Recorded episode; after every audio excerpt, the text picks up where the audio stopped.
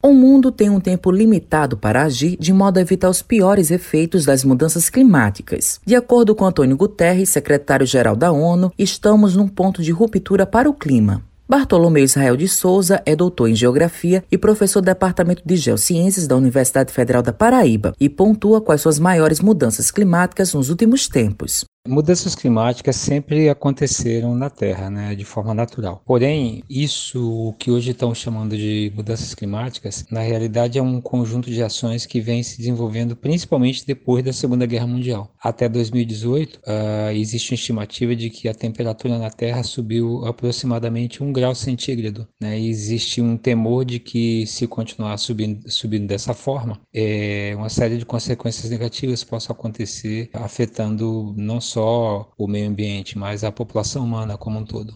Projeções indicam que até 2050, as terras onde vivem 1,4 milhão de brasileiros sofrerão riscos de inundações anuais. O oceanólogo e professor aposentado do Departamento de Sistemática e Ecologia do Centro de Ciências Exatas da Natureza da UFPB, Gilberto Alves, analisa esse dado.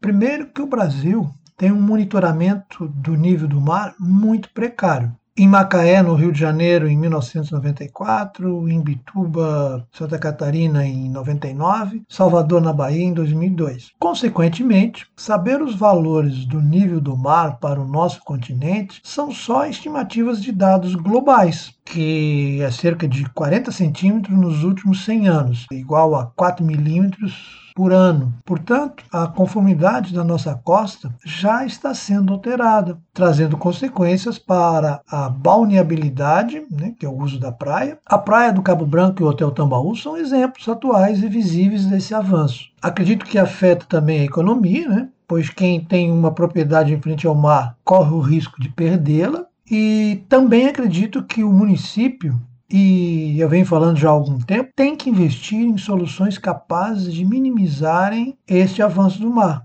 O especialista destaca a importância do Dia da Conscientização sobre Mudanças Climáticas e faz um alerta para a população sobre essa temática.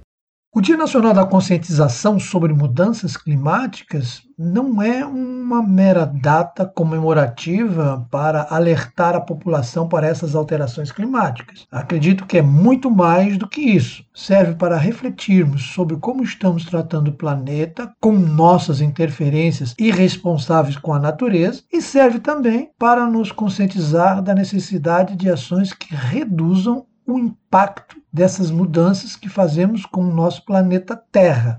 Matheus Silomar para a Rádio Tabajara, emissora da EPC, Empresa Praibana de Comunicação.